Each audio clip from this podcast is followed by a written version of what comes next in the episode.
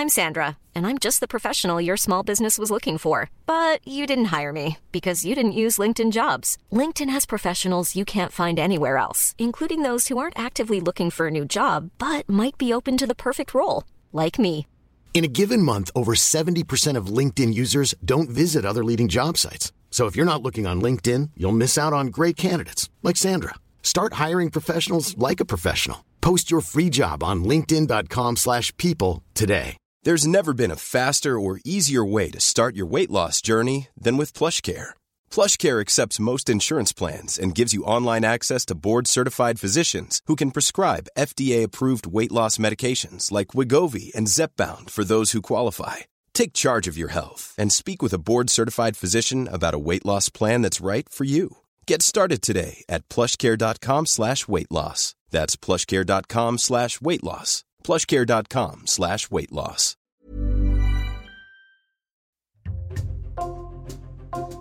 Bonjour, c'est Jules Lavie pour Code Source, le podcast d'actualité du Parisien.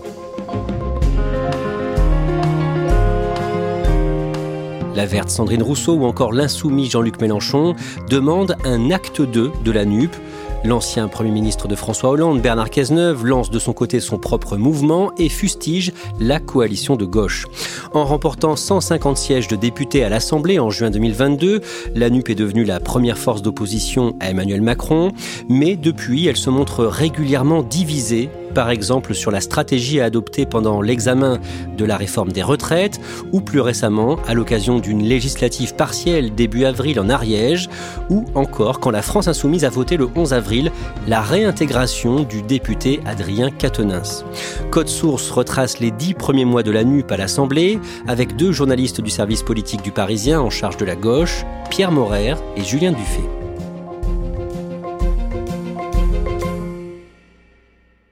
Derrière Emmanuel Macron et Marine Le Pen, c'est Jean-Luc Mélenchon qui arrive en troisième position. On a choisi de commencer ce récit le dimanche 10 avril 2022, au soir du premier tour de la présidentielle.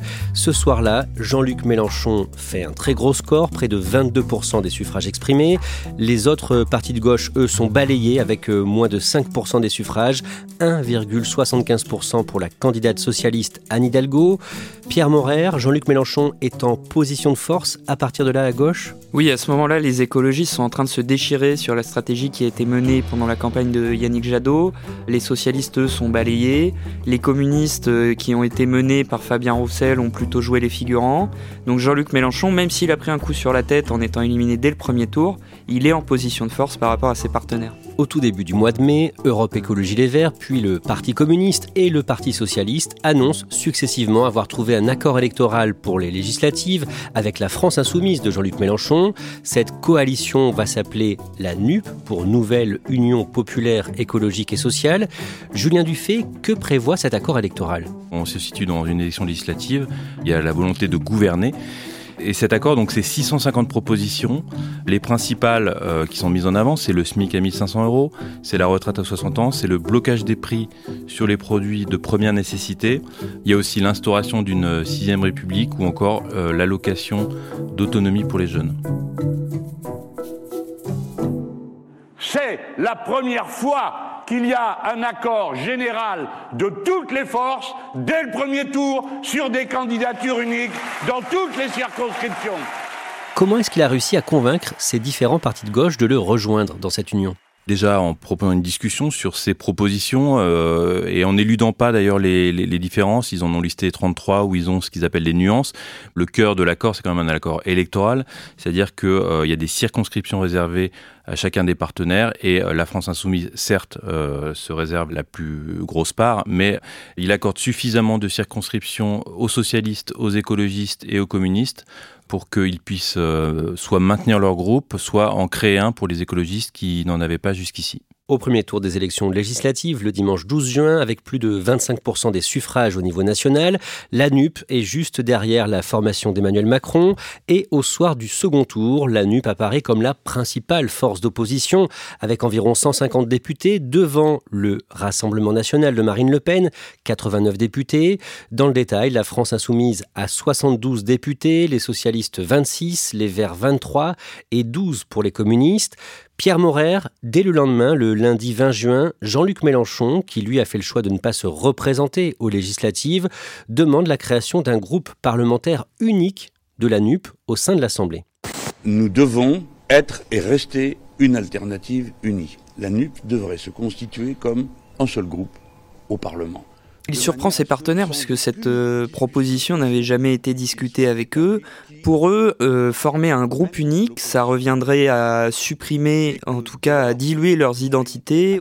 Et immédiatement, ses partenaires de la NUP lui opposent un refus net et catégorique et Jean-Luc Mélenchon finira par abandonner cette proposition et même faire un mea culpa. Dans les jours qui suivent, le premier secrétaire du Parti socialiste, Olivier Faure, apparaît comme le chouchou de la France insoumise et de Jean-Luc Mélenchon parmi les insoumis, on dit que les deux hommes parlent la même langue, euh, la langue socialiste un peu, puisqu'on se souvient que Mélenchon est un ancien socialiste. Euh, et puis dans les premières euh, semaines de la NUP, il y a aussi des prises de parole assez incisives d'Olivier Faure en meeting à Aubervilliers puis à l'Assemblée et qui sont saluées par les insoumis.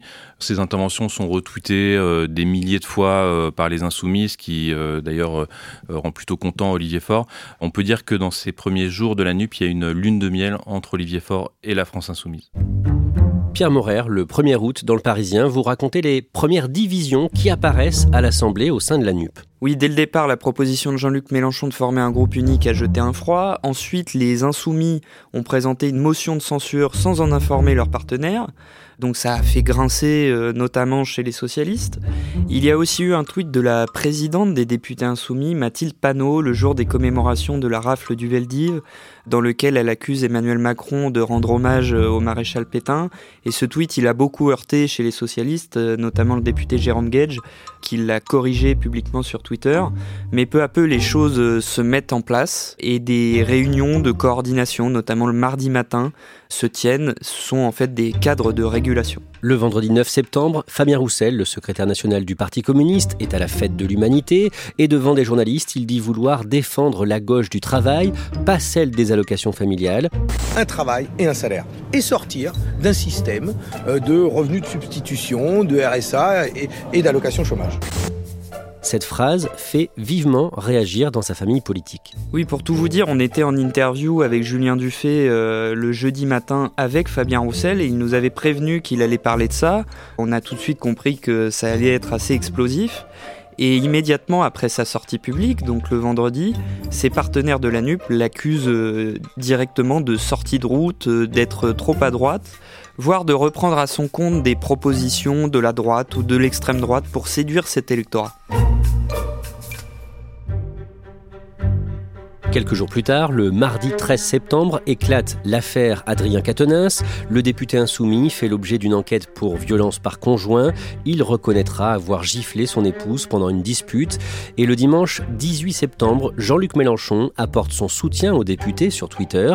Il lui redit notamment son affection. Cette réaction passe très mal, Julien Dufay, chez beaucoup de députés de gauche. Ça provoque un, vrai malaise euh, d'abord dans ses propres rangs d'ailleurs, puisqu'il y a des députés comme euh, Clémentine ou même la députée Dordogne Pascal Martin, euh, ou encore Manon Aubry, qui est eurodéputée, qui euh, très vite se désolidarise de Jean-Luc Mélenchon et qui explique en clair qu'elle euh, ne se reconnaissent pas dans ses mots. Il y a des députés écologistes comme Sandrine Rousseau, mais également des socialistes, des communistes qui vont condamner ces propos, qui vont parler de faute politique. Certains y voient même une sorte de déclin de Jean-Luc Mélenchon qu'ils jugent dépassé sur ces questions de violence faites aux femmes. Les Verts, eux aussi, vont être touchés par un scandale, l'affaire Julien Bayou, révélée par la verte Sandrine Rousseau le 19 septembre à la télévision. En résumé, Julien Bayou est accusé par une ex-compagne de violence psychologique. Quel effet est-ce que ça produit au sein de la NUP la conséquence, c'est que euh, Julien Bayou quitte son poste de président du groupe écologiste à l'Assemblée. Il y a une ambiance absolument délétère chez les Verts. Et plus largement, ça vient dans une période où il y a euh, des crises en pagaille euh, dans la NUP. On s'écharpe sur les propos de Sandrine Rousseau, qui avait parlé du barbecue, symbole de virilité. On s'engueule sur les propos de Fabien Roussel sur la gauche des allocs. En quelques semaines, on est passé d'un été assez euphorique à une rentrée franchement catastrophique. Pierre Morer, le 16 octobre, vous publiez un reportage dans le Parisien réalisé auprès d'électeurs de gauche, à Rennes en Ille-et-Vilaine et à Ivry-sur-Seine dans le Val-de-Marne. Que vous disent ces hommes et ces femmes au sujet de la NUP Bien, le peuple de gauche est encore sous le choc des affaires Quatennens et Bayou, très surpris de cette rentrée euh, compliquée pour la NUP. Mine de rien, il y a quand même un réel espoir qu'a suscité l'Alliance, notamment chez les plus jeunes électeurs. Mais la figure de Mélenchon reste clivante et beaucoup euh, doutent de sa capacité à maintenir l'union, voire à la faire gagner plus tard. Le samedi 29 octobre, l'ancien président socialiste François Hollande est l'invité de Léa Salamé sur France 2 dans son émission Quelle époque? Pendant une séquence, l'ancien président doit imaginer une question pour les personnalités dont les photos apparaissent successivement à l'écran. Pour Jean-Luc Mélenchon, François Hollande lance pourquoi continuer Puis s'affiche le visage d'Olivier Faure, le premier secrétaire du Parti socialiste. Olivier Faure. Pourquoi continuer encore? Julien Dufay, pourquoi est-ce que François Hollande lance cette pique au sujet d'Olivier Faure? Bah, parce que pour l'ancien président, euh, Olivier Faure se fourvoie dans cette ligne euh, pro-NUP, en fait. Euh, alors Olivier Faure, lui, il a pour projet de réarrimer le Parti socialiste à la gauche pour oublier les années Hollande. Donc on, on comprend bien pourquoi ça ne plaît pas à l'ancien président. Et en fait, ce que nous dit François Hollande à longueur d'interview, c'est que Olivier Faure est soumis aux insoumis, qu'il abandonne euh, la gauche du sérieux, la gauche de gouvernement. Il dit même que Faure est devenu le, porte-parole de Jean-Luc Mélenchon. Cette année, en 2023, le Parti socialiste doit se réunir en congrès à Marseille du 27 au 29 janvier. Les divisions sont profondes. Ça se voit au moment du vote pour le poste de premier secrétaire du PS. Oui, deux lignes s'opposent. D'un côté, les partisans d'Olivier Faure, le premier secrétaire socialiste sortant, et de l'autre côté, euh, les partisans de Nicolas Mayer-Rossignol, qui est le maire de Rouen, qui s'oppose à Olivier Faure, et qui est beaucoup plus ambigu vis-à-vis de la NUP et de Jean-Luc Mélenchon.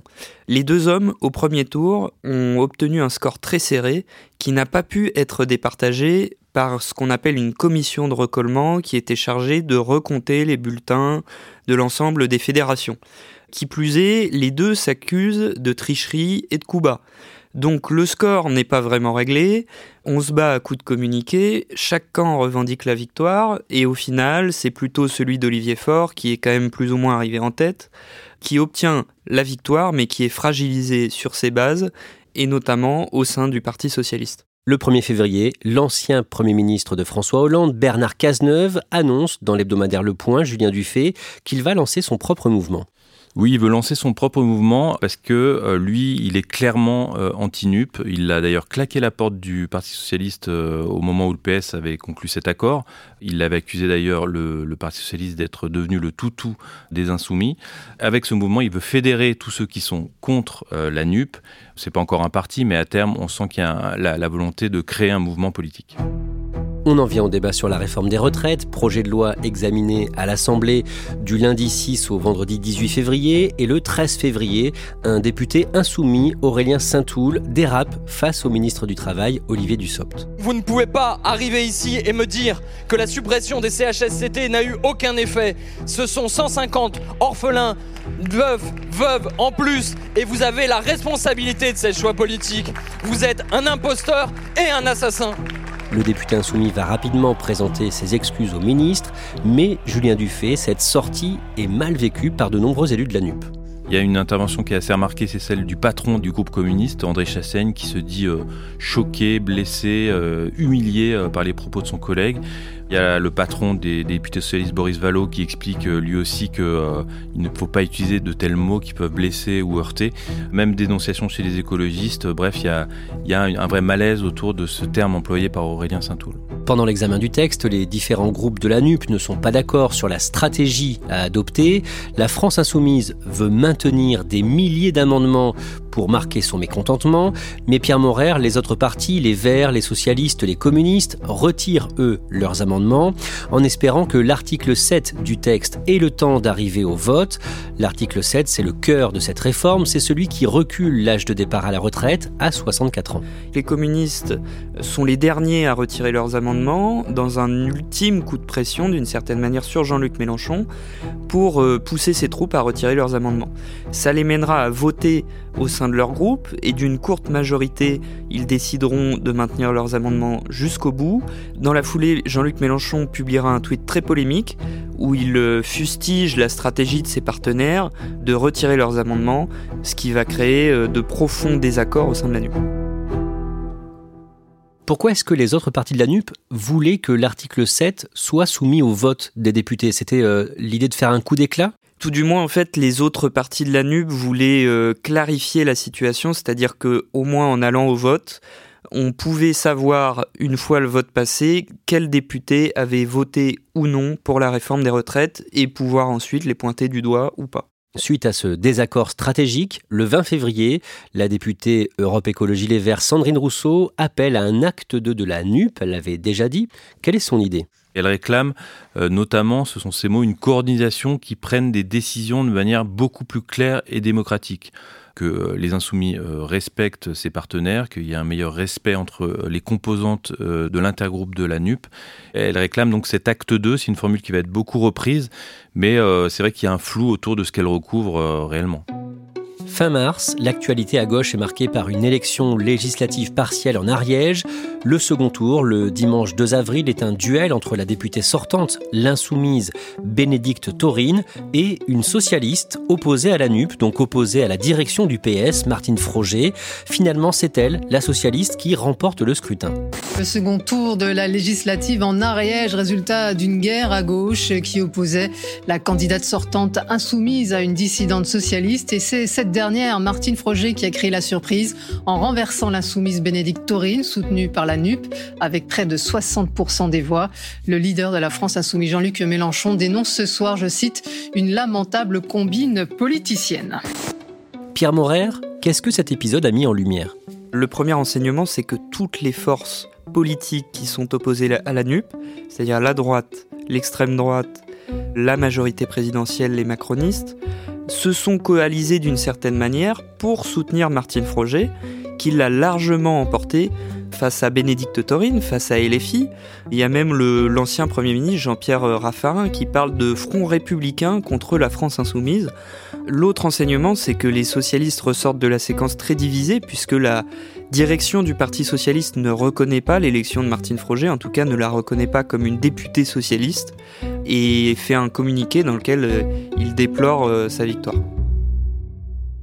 Ce jour-là, toujours le dimanche 2 avril, Jean-Luc Mélenchon est à la télé sur France 3 et il reprend à son compte l'idée d'un acte 2 de la NUP réclamé par Sandrine Rousseau quelques jours plus tôt. Oui, il est d'accord euh, avec Sandrine Rousseau. On entend des voix à gauche euh, parler d'acte 2. Est-ce que c'est aussi le cas pour vous? Ah ben oui. Qu'est-ce qu'il faut faire J'en suis partisan parce que la vérité c'est que nous avons réglé en 12 jours euh, mhm. une crise qui durait depuis dix ans. Il fait même à cette occasion un léger maculpa. Il dit qu'il n'aurait pas dû euh, créer un groupe unique NUP à l'Assemblée, qu'il a voulu aller trop vite et que ça a heurté ses partenaires. J'avais proposé, moi j'ai voulu aller trop vite. À un moment donné, j'ai dit on fait un seul groupe. Alors après, il y en a qui ont pleurniché. Je pense que c'est plus à moi de m'exprimer là-dessus. Mais concrètement, euh, il n'avance pas beaucoup de pistes pour concrétiser cet acte 2 qui reste quand même assez flou. Le mardi 4 avril, les députés de la NUP, quel que soit leur parti, sont invités à un séminaire à l'Assemblée. L'objectif, c'est officiellement de parler de la suite à donner à la NUP. Pierre Morer, comment ça se passe? Bah ça se passe plutôt bien en fait. Euh, ces réunions, elles ne sont pas propices aux grosses engueulades ou aux règlements de compte. Chacun y va plutôt de sa proposition. Un tel veut former un, en tout cas proposer un gouvernement de la NUP. Euh, un autre propose qu'on approfondisse le programme, d'autres euh, veulent parler de sixième République. Donc finalement, ça avance pas vraiment, et on en sort plutôt avec le sentiment d'un statu quo de la NUP, mais chacun s'est promis en tout cas de répéter ces réunions plus régulièrement, en tout cas que tous les parlementaires de la NUP se rencontrent au moins euh, une fois par mois. Le week-end des 8 et 9 avril, le leader communiste Fabien Roussel est à Marseille pour le congrès du Parti communiste et il prend une nouvelle fois ses distances avec la NUP. Oui, quelques jours avant, il avait affirmé dans une interview à l'Express que la NUP était dépassée. Et là, quand il est à la tribune au congrès du PCF à Marseille, il affirme que chez les communistes, on vote démocratiquement pour élire le chef, pas comme les tribuns, dans une référence euh, évidente à Jean-Luc Mélenchon. Il est clairement dans une stratégie de former une autre union à gauche, qui pourrait aller jusqu'à Bernard Cazeneuve, qu'il a rencontré euh, récemment. Nous appelons à aller plus loin. Et bien sûr, Parallèlement à cela, nous continuerons de discuter avec toutes celles et ceux qui le souhaiteraient Et ce n'est pas à nous de fermer la porte à qui que ce soit. Et il y a une détestation réciproque entre lui et Jean-Luc Mélenchon, comme entre Jean-Luc Mélenchon et Bernard Cazeneuve. Pierre Morer, le mardi 11 avril, à l'Assemblée, le groupe insoumis vote à bulletin secret la réintégration d'Adrien Quatennens, qui avait été suspendu après sa condamnation pour violence conjugale. 47 voix pour, 15 contre, 2 abstentions. Cette réintégration, qui était voulue par Jean-Luc Mélenchon, provoque un tollé au sein de la NUP. Oui, bah c'est sans surprise. Hein. Tout le monde s'attendait à ce que Adrien redevienne un député insoumis. Au sein de la NUP, euh, la réponse est immédiate. Euh, les socialistes dénoncent une faute politique dans un communiqué qui est d'une violence rare, en tout cas euh, à l'égard de cette décision. Les écologistes sont sur une position un petit peu plus modérée, en tout cas eux aussi disent que Adrien Quatennens ne pourra en aucun cas participer aux instances de la NUP, mais qu'eux ne souhaitent pas faire d'ingérence au sein du groupe euh, insoumis, et c'est notamment ce qu'ils avaient dit le matin même en coordination de la NUP. Donc euh, tous les partenaires de LFI sont en désaccord avec cette euh, décision, mais finalement ils ne peuvent rien y faire. Julien Dufay, est-ce que la NUP est encore une coalition? Oui, c'est une coalition, puisque on a quatre groupes parlementaires, des députés qui travaillent ensemble. La question, c'est la suite. Est-ce qu'elle est en dehors du Parlement, et notamment lors des prochaines élections euh, Or, on sait déjà que les chances sont quasi nulles pour que la NU parte rassemblée aux européennes de 2024, puisque les écologistes qui veulent partir seuls à ces élections ont déjà dit non. Donc, euh, on voit que euh, en dehors de l'Assemblée, pour l'instant, il n'y a pas vraiment de réalité pour la NUP. En tout cas, il y a une difficulté à la faire sortir de l'Assemblée.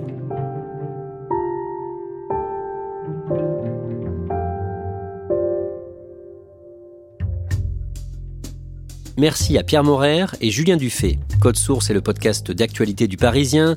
Nous publions un nouvel épisode chaque soir de la semaine. N'oubliez pas de vous abonner pour n'en rater aucun.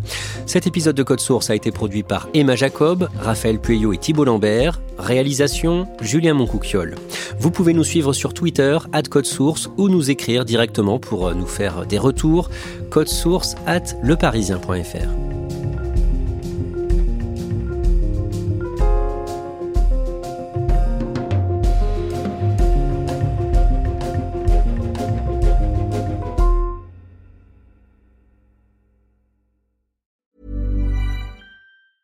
Planning for your next trip?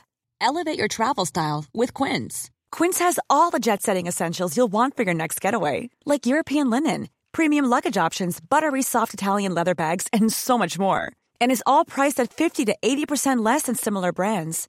Plus, Quince only works with factories that use safe and ethical manufacturing practices. Pack your bags with high-quality essentials you'll be wearing for vacations to come with Quince. Go to quince.com slash pack for free shipping and 365-day returns.